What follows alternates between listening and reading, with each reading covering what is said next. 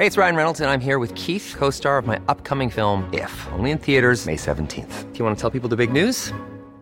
All right, I'll do it. Sign up now and you'll get unlimited for $15 a month in six months of Paramount Plus Essential Plan on us. Mintmobile.com slash switch. Upfront payment of $45 equivalent to $15 per month. Unlimited over 40 gigabytes per month. Face lower speeds. Videos at 480p. Active Mint customers by 531.24 get six months of Paramount Plus Essential Plan. Auto renews after six months. Offer ends May 31st, 2024. Separate Paramount Plus registration required. Terms and conditions apply if rated PG.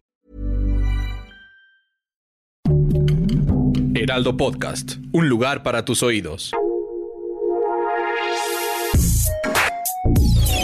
Escucha la opinión de Sergio Sarmiento, quien te invita a reflexionar todos los días con la noticia del día.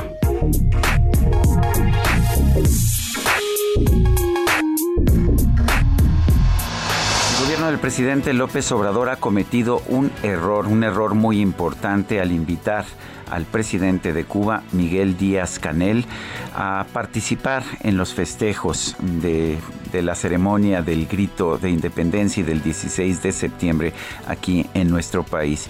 Es interesante que, por una parte, eh, el presidente López Obrador y los miembros de su gobierno descartan ser comunistas y además me parece que lo dicen con razón o se quejan de la visita a México del ah, secretario general del partido Vox Español, un partido de extrema derecha, pero al mismo tiempo invitan a México a una persona que es ah, finalmente presidente de un régimen comunista, de un régimen autoritario que no ha tenido elecciones desde los años 50 parece un grave error y creo que es un error que pues que puede costarle políticamente al propio presidente de la República.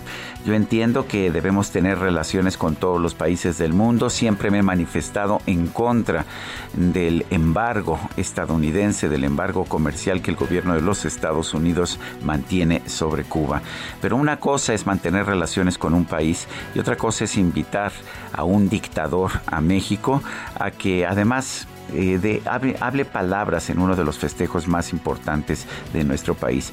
Me imagino que hubiera pasado si los gobiernos priistas hubieran invitado al dictador Augusto Pinochet de Chile a hablar en los festejos patrios de México.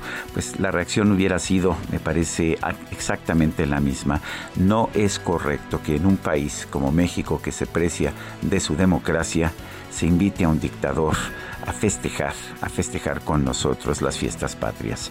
Yo soy Sergio Sarmiento y lo invito a reflexionar.